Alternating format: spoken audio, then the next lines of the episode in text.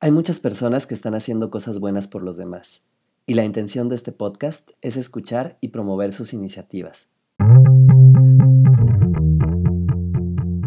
Hola a todos y bienvenidos a Altruistas, el espacio donde emprendedores, activistas y empresarios nos cuentan por qué hacen lo que hacen y cómo eso contribuye a la sociedad. Hoy me acompaña Paola Robles, fundadora de Dejando Huella por Cancún, una asociación que se dedica a rescatar perros y gatos.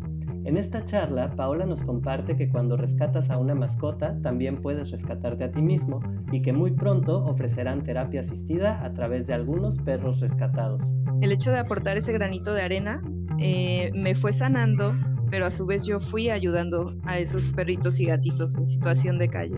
Esa es la idea, ¿no? Llegar a que la gente que también tiene un problema de ansiedad o depresión puedan, mediante su mascota, aparte de ir sanando, llevarlo a todos lados, ¿no? Si tú también quieres formar parte de este show y contarnos eso bueno que estás haciendo, será un placer platicar contigo.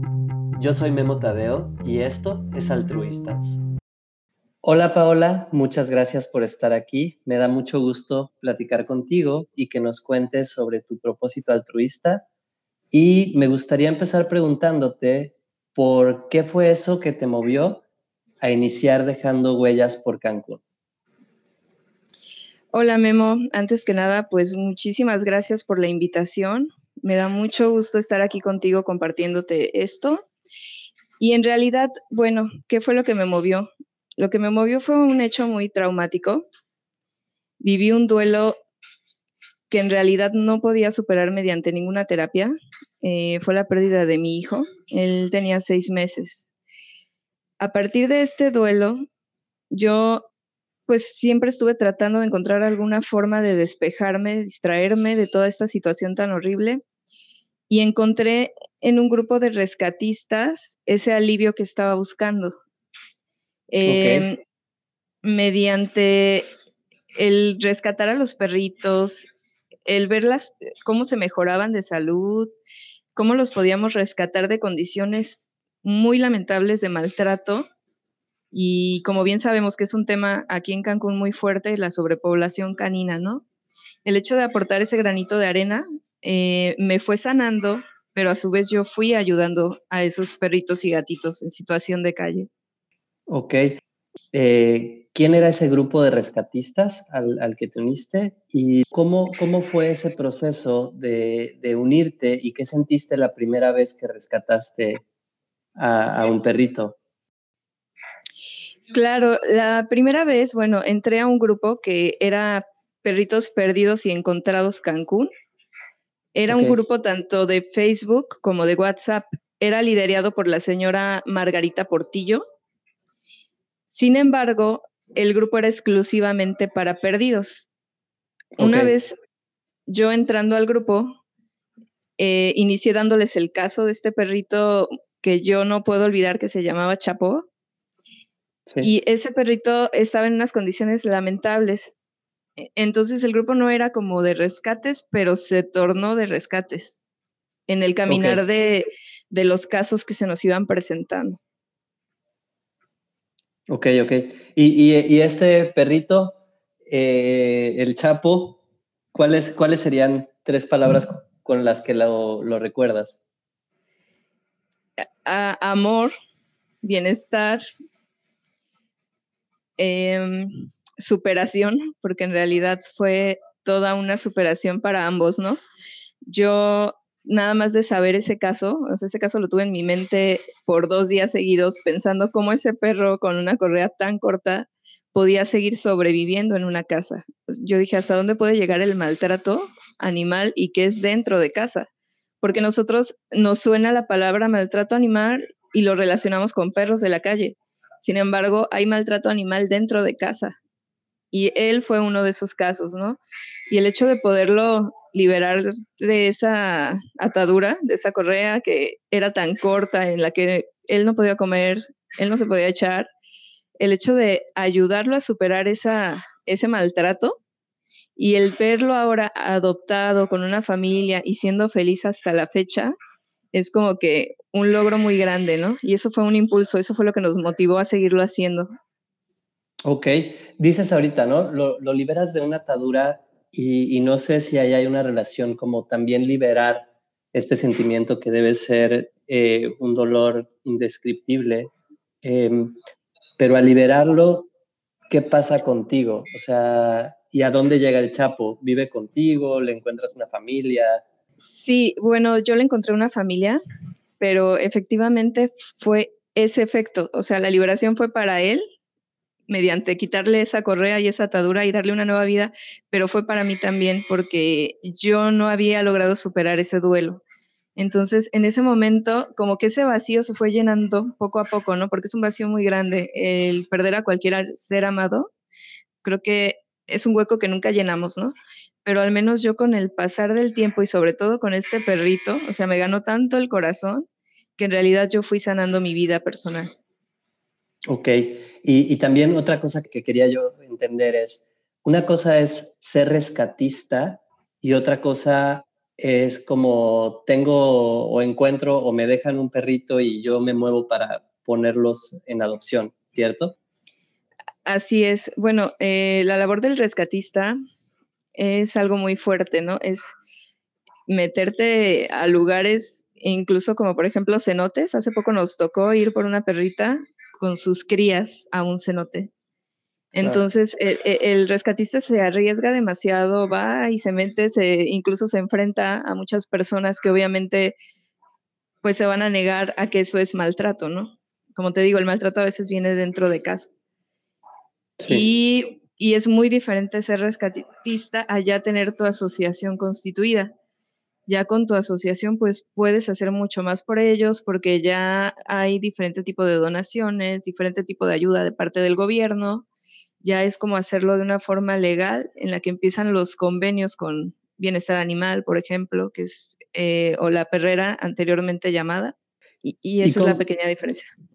¿Y cómo das ese brinco de pasar de, de rescatar al Chapo eh, aunque fuera escapista, y, llevarlo a, esta asociación que tienen hoy? La verdad es que fue un camino difícil porque durante el, después del Chapo, vinieron muchos casos, pero más fuertes. Hubieron perritos que, por ejemplo, eh, fueron macheteados, perritos que tenían cáncer, perritos, digo, un sinfín de casos ya mucho más graves que requerían de más dinero. Nosotros como grupo de rescatistas hacíamos lo que podíamos desde nuestro bolsillo, ¿no? O sea, todas cooperábamos para la causa. Sin embargo, pues los casos, como hasta la fecha, no se terminan, ¿no? Esto es un cuento como de nunca acabar. Pero nos dimos cuenta que si constituyéndonos íbamos a conseguir más cosas y más beneficios de parte del gobierno. Entonces, eso, eso fue también lo que nos impulsó a, dar este gran paso, sobre todo en una época que vivimos de contingencia, cuando, bueno, pues hubieron más casos de abandono por esta situación. Mucha gente no era de este lugar, venían de otros estados, se iban y dejaban al perro encerrado en la casa o soltaban a los perros en la calle porque pues no tenían otra alternativa y salían huyendo de la situación económica y de la enfermedad, ¿no? Entonces, incluso muchos se llegaron a basar en artículos erróneos en los que decían que los animalitos eran portadores del virus. Y pues los, empezaron a, los empezaron a abandonar en grandes cantidades. Muchísimos gatitos, aparecieron más perros y gatos en la calle, ¿no? A partir de, este, de, esta, de esta situación. Entonces nosotros, pues, ya no nos bastaba nada más el darlos en adopción y con nuestros escasos recursos ir sacando casos. Ya necesitábamos de algo mayor para poder abarcar más casos y pues vernos como con una con un, como un apoyo de, más personas, de donadores, a pesar de los bazares que hacíamos, ¿no? Claro. Y, decías también algo, algo importante. ¿Cuáles, ¿Cuáles podrían ser esos aprendizajes que tuviste de pasar de ser un grupo de personas a transformarse en una asociación? ¿Cuál crees que sería el paso más importante que dieron para lograrlo? Pues yo creo que el paso más importante fue eh, investigar, porque nosotros ya no nos bastaba no nos bastaba el hecho de nada más ser un grupo de rescatistas. Eh, ya, ya nos habíamos dado a conocer, sin embargo, eh, hay permisos que solo se te dan siendo una asociación. Por ejemplo, a nosotros nos ofrecen un muy buen punto de adopciones, que es el en el que estamos actualmente los domingos, que es el de Puerto Cancún. Sin embargo, para lograr estar ahí, sí ya requieres de tu constitutiva, de eh, ser un, de ya tener tu asociación constituida. Entonces, eso también fue como un paso que nos motivó porque dijimos, bueno, es un muy buen punto, se han dado como 10 perritos algunos domingos, hay domingos que cuando nos va mal se llevan cinco perritos, entonces sigue siendo benéfico porque los estamos acomodando constantemente en ese punto. Entonces, el hecho de querer permanecer ahí, el hecho de que de saber que podemos conocer a personas claves que nos donen las croquetas, que nos apadrinen esterilizaciones, fue lo que nos hizo ya formalizar todo esto y dar ese gran paso. Y justo, justo yo los vi ahí en, Puerto Cancún y dije, wow, ¿cómo, ¿cómo, le hacen para llegar acá? Y otra cosa que, que dices es, no les bastaba lo que estaban haciendo. ¿Tú te imaginabas cómo iba a crecer tu asociación? La verdad es que no. Yo, como te digo, para mí era una fuga, era una como terapia en la que pues yo, yo me fugaba, emocionalmente me sentía bien haciéndolo, me fue sanando mi alma prácticamente, pero también fue un bien común y al darme cuenta que también generaba alegría en las casas en las que adoptaban a los perritos, en ver a niños tan contentos al recibir a su perrito, porque ellos le disminuyeron totalmente esa ansiedad y esa depresión en niños, en adolescentes que pues ellos están acostumbrados a socializar. Ellos perdieron esa parte sociable, no pueden ir a las escuelas y, el hecho de tanto encierro y, recibir una mascota y decir, wow, tal vez los padres no los dejaban en otro momento porque no les iban a dar el tiempo o los cuidados, ¿no? Y ahora con todo el tiempo, tanto de los padres como de ellos, pues era una sensación muy bonita, o sea, llegaban con mucha alegría a adoptar a su perrito, compartían fotos, el hecho de que los llevan hasta la plaza a visitarnos para que todos nos demos cuenta que los perritos van bien, ¿no? Se los llevan a la playa y todo eso, eh, la verdad es una sensación muy bonita y muy gratificante. Y por ejemplo, eh, ahorita decías, bueno, comparten o, llega la felicidad a través de, este nuevo integrante de la familia y, y no nada más haces feliz al perro, sino a un montón de personas a su alrededor. ¿Cómo es que ustedes hacen una evaluación para, para poder dar en adopción a, un perrito cómo, cómo evalúan? En realidad nosotros manejamos un formato de adopción con muchas preguntas claves que al final nosotros analizamos qué tan bueno, qué tan apto es el adoptante como para tener una mascota y qué, tan apta es la mascota que vamos a mandar con ese adoptante. A veces hay cosas muy importantes que se deben considerar antes de la adopción de una mascota, incluso hasta las discapacidades de una persona tienen que ver, ¿no? Porque tú no le puedes llegar a generar un problema a una persona que va a adoptar. Entonces, cada, cada mascota debe ser adecuada a cada persona. Y a veces también es, esto es un rollo muy emocional y es algo muy bonito, pero a veces los perritos en realidad escogen a su dueño. Porque a lo mejor el, el dueño llegaba con una idea de que quería un chihuahuita, un perro pequeño, que porque es lo que estaba adecuado a su casa. Pero resulta que llegaron y se enamoraron de otro y se llevan a otro, porque a veces es esa conexión que hay entre la mascota y el dueño es algo que único, que solamente lo vives cuando estás ahí. ¿Cómo, cómo podrías tú describir esa, esa conexión que tienes con, con una mascota? O sea, ¿en, en, en qué has visto que a, tus, a las personas que adoptan con, con ustedes, en qué aspectos ves que cambia su, su vida? La verdad, tengo muchos testimonios, pero en especial hubo una chica, ella se llama Lupita. Ella, su vida era muy rutinaria, trabaja en hotelería, entonces era, ya sabes, del trabajo a la casa, de la casa al trabajo. Llegas tan cansado que pues esa era su vida, ¿no? Pero llegó un día a la plaza adopta una perrita hermosa que es color canela. No venía con la idea de esa perrita, ella quería otro perro, como te menciono, a veces pasan estas circunstancias, ¿no? Venía por un perro que era como tipo lobo siberiano, pero resulta que el perrito apareció el dueño y pues obviamente nosotros optamos por devolverlo al dueño, ¿no? Sin embargo, ella, bueno, cuando vio a la perrita sintió esa conexión. Hubo el clic desde que la vio, dijo, no, no, no, es que ella es mi perro, ¿no? Se la lleva a su casa y de verdad su vida cambió totalmente. O sea, fue algo tan increíble porque ella ya le ves otra, otra cara, o sea, se le ve otro semblante, más sonriente, la perrita súper feliz, llegan juntas y bueno, dice, la perrita me hizo hacer cosas que yo no estaba acostumbrada a hacer, como ir a la playa por ella para llevarla, eh, llevarla de paseo llegando a mi casa, conocer a nueva gente en relación a que también tienen perros, porque esto se da mucho, ¿no? Hay mucha gente aquí que vive sola y eh, al tener al perrito es como que se abren tantas puertas, conoces a nuevas personas, empiezas a convivir con gente que no te imaginarías. Entonces, ese es uno de los testimonios. Y también tenemos otro que este es el que más nos ha marcado en esta labor, porque es un pequeñito que estaba pasando por una parálisis cerebral.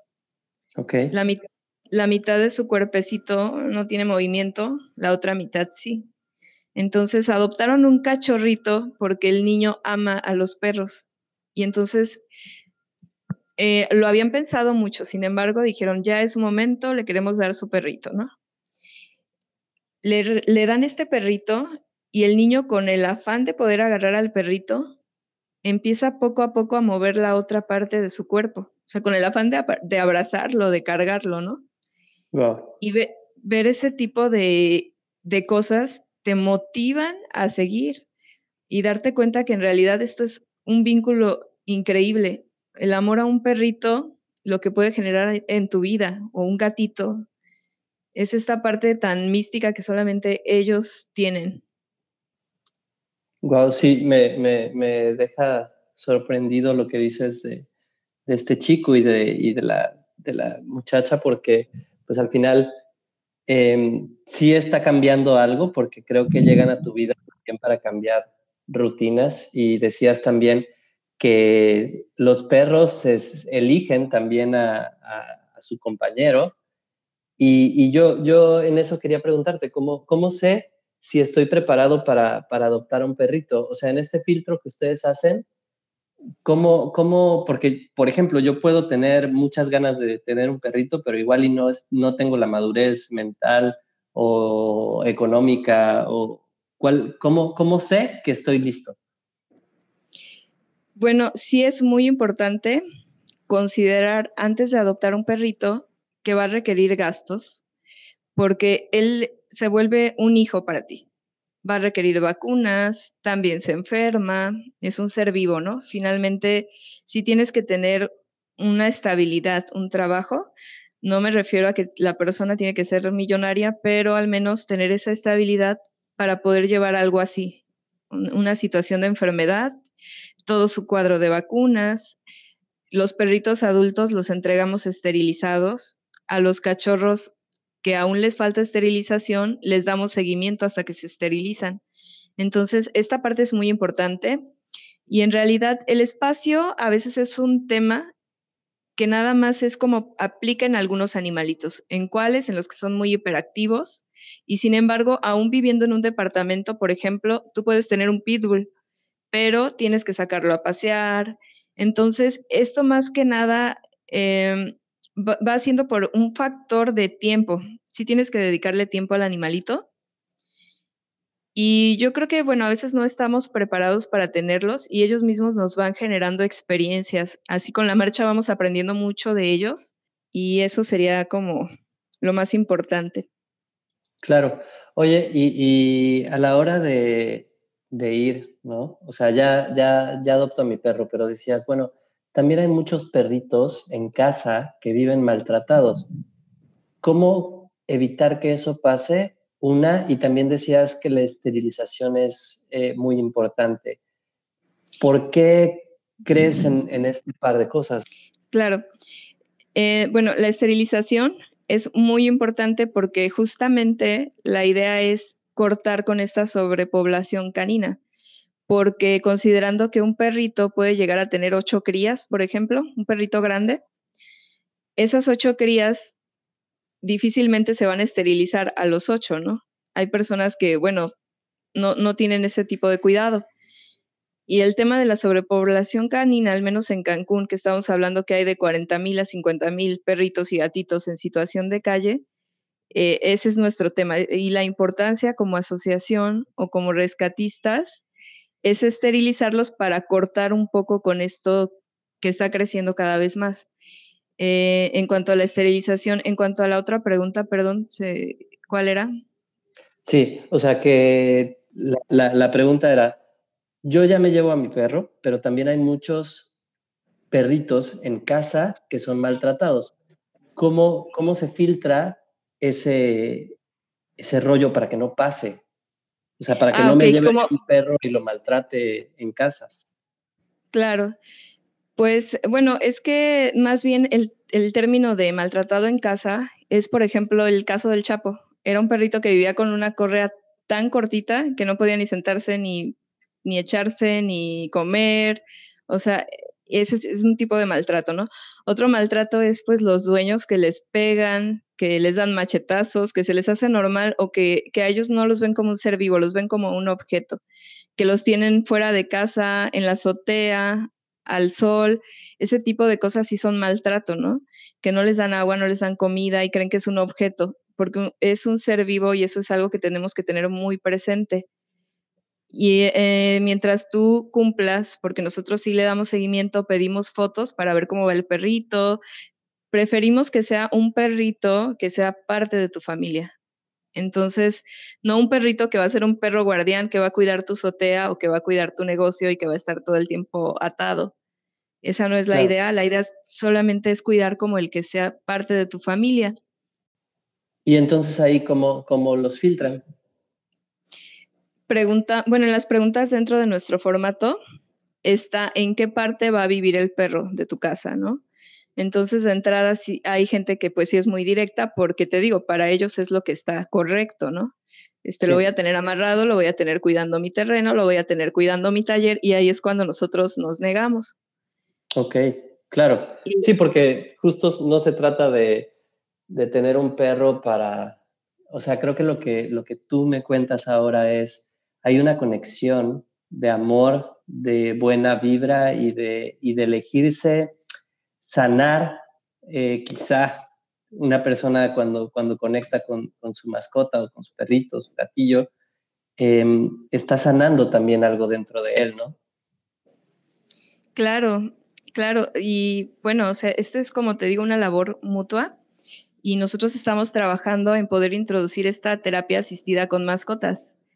Eh, que la persona incluso tenga un certificado para que le permitan en ciertas áreas de, oportunidad, no en todas aplicaría, pero que le permitieran llevarlo al trabajo, llevarlo en el transporte público. Esa es la idea, ¿no? Llegar a que la gente que también tiene un problema de ansiedad o depresión puedan, mediante su mascota, aparte de ir sanando, llevarlo a todos lados, ¿no?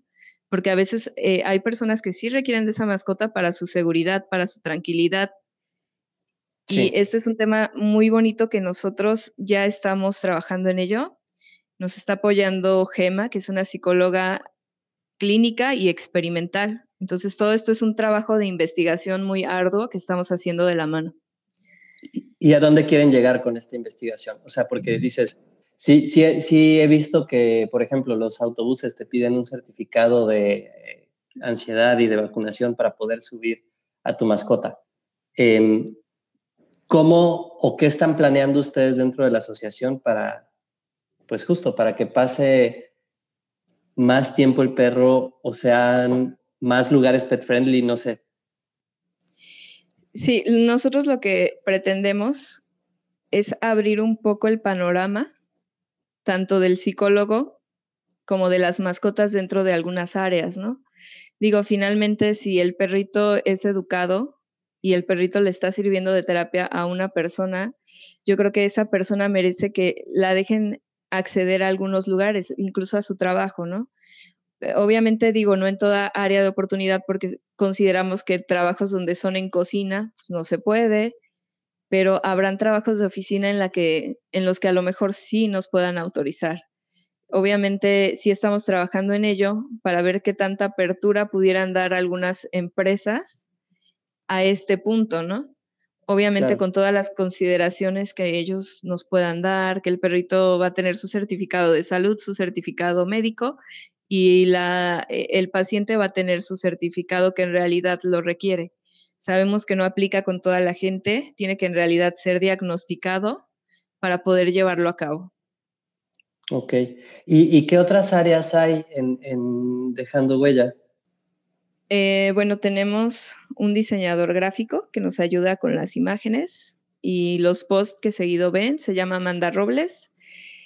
Em, aceptamos voluntarios, eh, gente que eh, más adelante vamos a pedir que se sumen aprender todo esto de entrenar a los perritos que van a servir de apoyo emocional.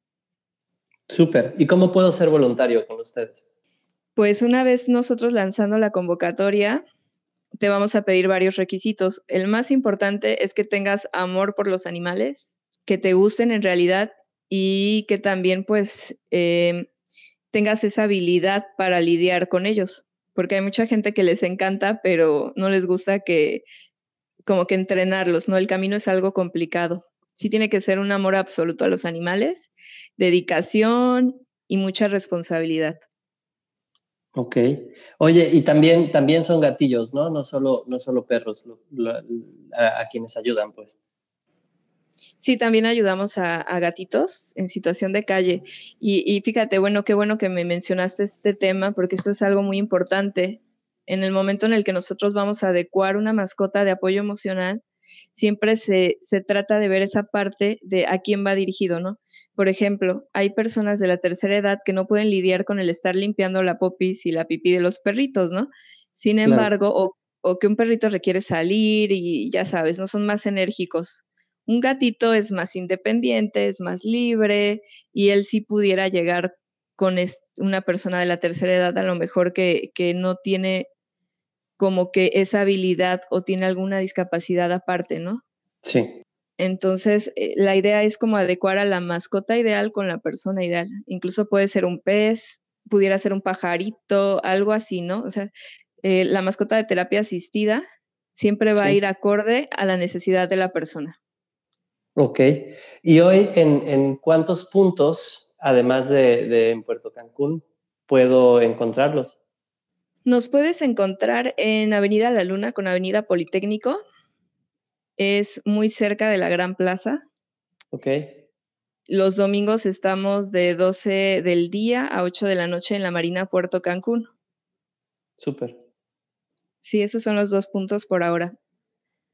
Oye, Paola, ¿y ustedes llevan la cuenta de más o menos a cuántos animalitos les han dado un hogar a través de esta gente? La verdad es que con todos los años que ya llevamos haciendo esta labor, eh, yo le calculo más de mil perritos. Y enfocados a lo, a lo de la terapia emocional, pues fue recientemente a partir de, lo de la contingencia para acá. Entonces ahí sí van como unos 300 nada más. Wow, de todos modos son, son un montón, ¿no? Así es. y bueno, nosotros, sí, cuéntame. No, digo, bueno, la alegría más grande que nos da como asociación es saber que hoy no están en la calle esos perritos, ¿no? Que afortunadamente son perritos que ya hoy no duermen en la calle, hoy están en sus casas y bien cuidados y amados. Claro. Oye, ¿y qué sientes de poder impactar de esa forma? Pues la verdad me hace sentir motivada. Eh, fue como que le dio un cambio a mi vida. Eh, si yo estaba hundida en una depresión, todo esto se tornó a felicidad y amor, porque todo esto es compartir mucho, ¿no? Tanto con el adoptante, con ese animalito. Y el hecho de que hay más personas que se suman con nosotros, que, quieren ah, colaborar con nosotros. Por ejemplo, hace poco nos hicieron un evento de salsa que se, se llamaba Baila y Deja Huella. Los organizadores, el DJ Master Vic y Emanuel, lo hicieron con la intención de hacer una campaña de esterilización que pronto vamos a tener. El hecho de saber que se está logrando algo muy grande y que empezó como un simple desahogo mío y que mucha gente se fue sumando. O sea, eso es lo más bonito que puedes sentir al iniciar un proyecto, que más gente se suma. Y como nosotros tenemos un lema, que hagas lo que hagas, siempre deja huella en la vida de las personas, en esos animalitos. De hecho, el nombre inició por eso, porque ellos en realidad dejan huella en nuestras vidas. ¿Y quién no recuerda al perrito que tuvo en la infancia, a ese perrito que se le murió y que le lloraron muchísimo? Entonces, el hecho de nosotros lograr lo que ellos como animalitos hacen en nuestras vidas, dejar una huella, eso es algo muy bonito. Súper. Tú antes, tú antes de, iniciar en, este camino, ¿tuviste un perrito? Sí, claro. Eh, afortunadamente toda mi infancia estuvo llena de mascotas porque mi familia son muy animalistas. Desde pequeña tuve hasta un monito araña que fue abandonado en, una construcción en donde trabajaba mi mamá. Entonces ella se lo llevó desde bebé, ¿no? Tuve perritos, patos, pollitos. Digo, sí, sí, mi familia siempre ha sido muy animalista. Órale. ¿Y qué anécdota recuerdas de tu primer perrito? Eh, mi primer perrito se llamaba Orson y lo recuerdo perfectamente porque él me llevaba a la escuela, a la primaria. Entonces yo me iba caminando, eh, mi abuela, yo era feliz porque íbamos mi abuela y yo y el perro, y era mi emoción más grande el saber que el perro me iba a estar esperando también a la salida, ¿no? Y era como que ya todos lo conocían, todos mis compañeritos, y les transmitía la misma emoción, todos también al ver al perrito ahí esperando en la entrada, era como que, ay, qué padre, ¿no? y el saber, o sea, ahí empezaba esa conexión que yo noto, porque ese perrito era, era único, no se iba con nadie más que conmigo, porque ellos son súper fieles, ellos te son fieles a ti como su dueño, ¿no? Así todos le hablen bonito y lo quieran, ellos siempre van a estar contigo. Ahorita también decías eh, que, bueno, dejando huella es porque sí están justo dejando una huella en, el corazón y en la vida de las personas. ¿Cómo crees que sea tu fundación en cinco años? Uy, en cinco años espero ya estar haciendo esta introducción de la terapia asistida y de verdad ver tantas vidas rescatadas, tanto de personas como de perritos, siguiendo haciendo esta labor. La verdad sí me veo en cinco años cada vez eh, con unas instalaciones adecuadas y mejores para ambas partes, tanto para esas personas que queremos ayudar y para los animalitos. Súper. ¿Qué crees que nos hace falta como sociedad para, para volvernos más pet friendly? Yo creo que lo que nos hace falta es esa cultura y respeto por la vida, porque hay muchos países de los cuales pues aún podemos aprender, en los que no hay callejeritos, está muy limitada como la parte de, o, restringida la cantidad de animalitos que puedes tener en casa. Pero eso es de beneficio, ¿no? Para justamente evitar sobrepoblación canina. Y, y, esa parte nos falta mucho aquí, esa cultura de amor por los animales, de respeto por la vida y de algunas restricciones incluso para tenerlos mejor, ¿no? Que, que hayan multas más severas para los maltratadores de animales, porque en realidad es como una multa mínima, son 2.500 y si los pagan están libres, ¿no? Y hemos visto muchos casos aquí en Cancún de maltrato que no se ha logrado hacer justicia. Empezando por esa parte como sociedad, sí necesitamos mejorar. ¿Y cuáles serían como ejemplos de ciudades o países que están haciendo bien las cosas con, los animalillos? Por ejemplo, Canadá. Canadá tiene muchas restricciones. Eh, hay una, un impuesto para tener mascota. Entonces, pues la gente piensa mucho para tener más de una mascota, ¿no? Se limitan a, tener una y las asociaciones que existen en Canadá cobran como muy caro para poder obtener una mascota. Por eso muchas asociaciones envían a perritos para Canadá, porque les es más accesible el pago que tienen que hacer aquí, ¿no? Y, pero ese es uno de los países. Y hay, países europeos como en Suiza que también lo manejan así. Hay un impuesto para tener a, una mascota. Ok.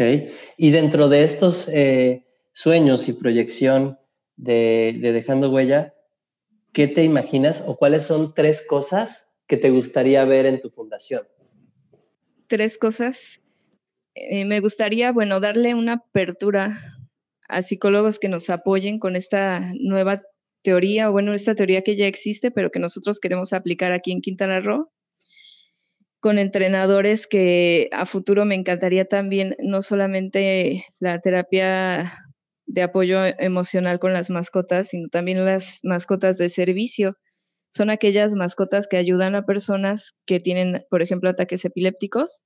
Son aquellas mascotas que detectan eh, oportunamente el cáncer y que obviamente eso sí sería como un, un trabajo muy, muy pesado y que va a ser no a corto plazo, pero sí me encantaría. Súper. ¿Cómo, ¿Cómo son esas mascotas que hacen esto? ¿O, o hay entrenadores que, que, se dedican a enseñarles? Sí, hay entrenadores especializados eh, que, bueno, por lo pronto aquí no, no lo hay, ¿no? No sé si es algo que tendremos que introducir con el tiempo. Súper. Oye, y si yo quiero acercarme a donar, o sea, yo no puedo tener perritos, o bueno, siempre, siempre digo lo mismo, a mí me encanta verlos. En, mi oficina hay dos perritos, uno grande y, un cachorrito ahora. Y, este, y bueno, he tenido contacto con, muchos perritos, pero yo no, no me he atrevido a, a dar ese paso porque pues X, ¿no? Creo que, creo que hay muchas, muchas razones por las que no podemos quizá o no nos atrevemos a tener una mascota, pero queremos sí echar una mano a esta gente que se preocupa por ellos. ¿Cómo podemos ayudar a, Dejando Huella? Eh, claro, nosotros, bueno, tenemos un programa en el que pueden apadrinar a una mascota por una semana a nosotros nos apoyan mucho para conocer las características de esa mascota que se están llevando a casa, pero es sin el compromiso de adoptarlo. O sea, solo es una semana, cuidarlo, apapacharlo, darle comida, apadrinarlo totalmente una semana y devolvérnoslos el día de la adopción, ya explicándonos las características de ese perrito. Otra forma de apoyar, eh, nosotros tenemos una cuenta, posteriormente te la puedo pasar también puede ser en especie, puede ser con croquetas, con sábanas, con jabón, todo lo que se requiere para la causa, todo en relación a los perritos. Buena onda. Justo en, otro episodio platicaba yo con un amigo que él vende calcetines y este, parte de las ganancias las dona para ayudar a refugios. Entonces, igual, eh, te voy a, invitar a que conecten porque lo que él decía, bueno, pues igual y estos calcetines los mando directamente a, este, refugios o a gente que ayuda a los perritos y entonces ahí se va la ganancia directa, no sé, ¿no? Pero el punto creo que aquí es como hacer más grande la ayuda, eh, que, era, que era algo que mencionabas. Bueno, impactamos a mucha gente y a muchas familias y creo que de eso va, esa es la intención, como buscar más gente que esté conectada para, ayudar a la causa que, ellos quieran. Y, también quería yo preguntarte, bueno, si, si yo adopto a este perrito o, estoy una semana con él, ¿tú crees que los animales eh, se adaptan, no extrañan? Yo me termino apasionando, enamorando del perro, ¿te ha pasado algo así? Sí, sí ha pasado que era una semana de apadrinamiento y se terminan adoptando al perrito porque descubren que pues sí era su perrito, ¿no? Por algo llegó a ellos. Pero eh, también ha pasado que no, que simplemente me apoyan dándome las características e incluso se quedan el día que, que es día de adopciones para ver quién se lo lleva, ¿no? Porque sí se quedan como con esa, ese esa conexión con el perrito de, de siquiera saber que va a estar bien. Ok. También me decías, bueno, fue un camino complicado. Es complicado llegar a tener una, una constitución de una asociación. ¿Qué fue lo más difícil y qué te motivó a seguir adelante? Lo más difícil fue ver que seguían creciendo los casos de maltrato y que ya se nos salía de las manos, que ya, ya el recurso ya, ya era muy limitado como para todos los casos que habíamos tomado, ¿no? A veces ya teníamos cada rescatista como 10 perritos en su casa y nada de croquetas, por ejemplo, ¿no? Entonces, eh, más que nada, el no tener el recurso para poder sacar adelante a estos perritos fue lo que nos motivó y el hecho de ver que muchos sí estaban siendo adoptados, o sea que sí estaba siendo de beneficio para muchas familias, pues nos motivó a buscar una entrada más y, dar un paso más para recibir más ayuda. Sí, tanto, tanto que ahora pues están donde están y han rescatado a, todos, a, todos estos perritos y, a familias y a personas que conectan y tienen ahora un, nuevo amigo ¿no? dentro de la, de la familia. ¿Por qué crees eh, justo esa, esa pregunta, que, que el perro es el mejor amigo del hombre. Porque son los más fieles, porque de verdad, a veces, bueno, en este punto los gatitos son más libres y sí tienden a irse, ¿no? A tener como dos o tres familias cerca de, de donde viven. Pero un perrito es muy leal a ti, él jamás te va a abandonar, es más fácil que el ser humano los abandone a ellos. Y todas esas eh, beneficios emocionales que traen a nuestras vidas. Por eso el perro es el mejor amigo del hombre. Súper. Eh, Paola, antes de pasar a la parte final del programa y de hacerte una serie de preguntas más rápidas, quisiera preguntarte, ¿qué crees que sea lo que mueve a personas como tú, a, rescatistas, a personas que se dedican a ayudar a los animales, a hacer eso, a vivir y a tener una conexión y un día a día de ayudar a los perritos?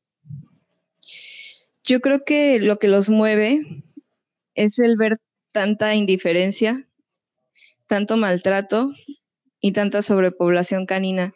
Entonces, los que los amamos, los queremos ver bien, los queremos ver sanos, los queremos ver en unos hogares, siendo felices y conviviendo en familia también trayendo un beneficio a esas familias, ¿no? Yo creo que eso, eso es nuestro motor. Súper, muchas gracias. Eh, Paola, voy a pasar ahora sí a la, a la parte de preguntas rápidas y quiero preguntarte esto, que es, ¿quién ha sido tu mayor inspiración para seguir adelante con Dejando Huella? Mi mejor inspiración ha sido en realidad mi familia fueron un motor muy importante y la clave para que no me rindiera porque muchas veces sí quise tirar la toalla, no te miento, porque pues estaba muy reciente mi duelo y hay casos en los que yo no podía lidiar con la muerte, por ejemplo. Entonces el hecho de que se me fuera uno de los rescataditos era un dolor inmenso, ¿no? Tal cual fuera un familiar, así. Entonces el hecho de, lidiar con esto y tener a mi familia atrás de mí diciéndome, ya has avanzado mucho, lo estás logrando, no te rindas. el hecho de muchas circunstancias que se van dando en el camino que, te hacen desesperarte, la falta de ayuda, la falta de recursos, eh, la desesperación o frustración, ¿no? De, que piensas que no, no, lo estás logrando y que tu familia te diga, no, si encontrar una alternativa eh, incluso, pues, varios de mis familiares son integrantes de la asociación. Esto es una asociación familiar y todos nos impulsamos y todos aprendemos con la marcha y, estamos como que siempre unidos, que es lo más bonito. ¿Y cómo, cómo has visto eso de trabajar con tu familia? Pues ha sido muy bonito, en realidad nosotros sí tenemos como una armonía familiar, todos nos llevamos muy bien, todos son muy alegres, muy fiesteros, entonces el, hecho de que tengan esa seguridad al hablar con la gente, toda su vida han estado en ventas de bienes raíces, entonces saben cómo platicar con la gente, no les da pena, eh, saben abrirse con la gente, compartir, entonces para mí es una experiencia muy bonita. Súper, qué, qué, qué chido. Y decías ahorita, bueno, hay momentos de frustración, hay momentos difíciles. Em, ¿Qué le dirías a alguien que está en ese proceso de que sea difícil seguir adelante con, con su idea de ayudar a los demás? Pues yo les diría que no se rindan, que como en todo van a haber momentos difíciles, pero si tú tienes una meta, si tienes un sueño y ese sueño va encaminado al bien de otra persona o de un ser vivo, no te detengas, que esa voz interna que a veces nos bloquea, no la escuchen, no la escuchen, en realidad sigan sus instintos porque a veces cada uno trae como que una misión en esta vida, ¿no? Al menos yo considero esta es la mía y me gusta hacerlo y poco a poco tú vas descubriendo cuál es tu, tu objetivo en esta vida. Oye, Paola, ¿y qué le recomendarías a alguien que quiere involucrarse en lo social y todavía no lo ha hecho? Yo les aconsejaría que en realidad lo que sea que quieran hacer en este tema social sea dirigido a alguien que en realidad les gustaría apoyar, ¿no? Y que puedan lidiar con ello. Por ejemplo, en mi caso fueron los animalitos. Sin embargo, hay quien no, no sabe o no puede lidiar con los animalitos. Entonces, tal vez hay muchas personas allá afuera que también requieren la ayuda y que tal vez tú puedas ser ese conducto para que esa persona pueda ser ayudada. No es imposible, está muy al alcance de nosotros el pagar una constitutiva, es informarte más en todo lo que puedes llegar a hacer mediante tu asociación y como que si ya si tú tienes esa intención en tu corazón de ayudar, el único que te lo impide eres tú, porque ya ahorita hay muchas formas de ayudar mediante una asociación civil, acercándote a alguna asociación incluso, y, ahí te puedes ir empapando de qué tienes que hacer cuando tú tengas tu propia asociación. Súper. ¿Cuál sería, ¿Cuál sería ese primer paso que tú recomiendas para darle camino a una idea buena y transformarla en una asociación? Eh, lo primero sería que tú tengas esa intención de ayudar. Lo segundo es pensar a quién quiero ayudar.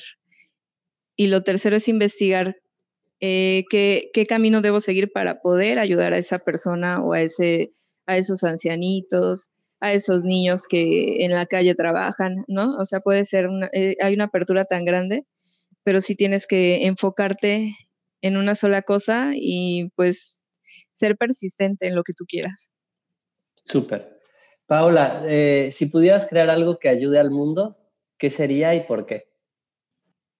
Pues eh, me encantaría alguna vacuna que, acabara con, esta, con este virus tan feo y que, que, de verdad lo quitara de raíz, ¿no? Porque ha sido un proceso muy doloroso para muchas personas, para muchos amigos que conozco han perdido familiares, hemos visto conocidos que han muerto a causa de este virus tan feo, ¿no? Entonces, híjole, si en mis manos estuviera eso, ¿no?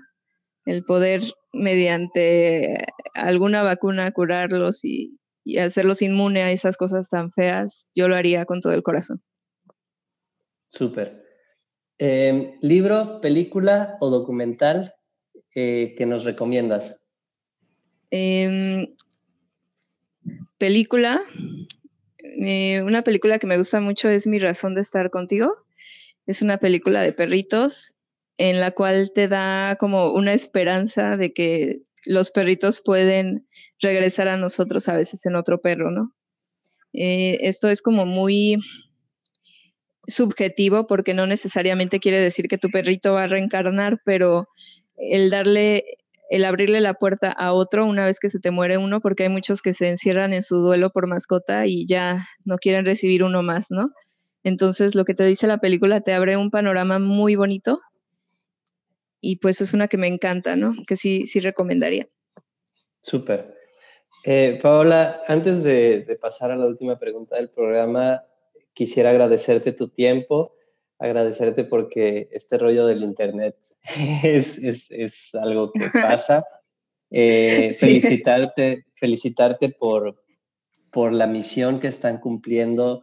Eh, la neta, está súper chido que puedan estar en un punto tan importante en Cancún, que hayan ayudado a tanta gente. Y me da mucho gusto eh, que quieran seguir adelante y que tengan estos planes. Y te deseo lo mejor a ti y a todos tus compañeros. Quisiera preguntarte eh, ¿cuál es tu frase favorita? Mi frase favorita es nada es imposible.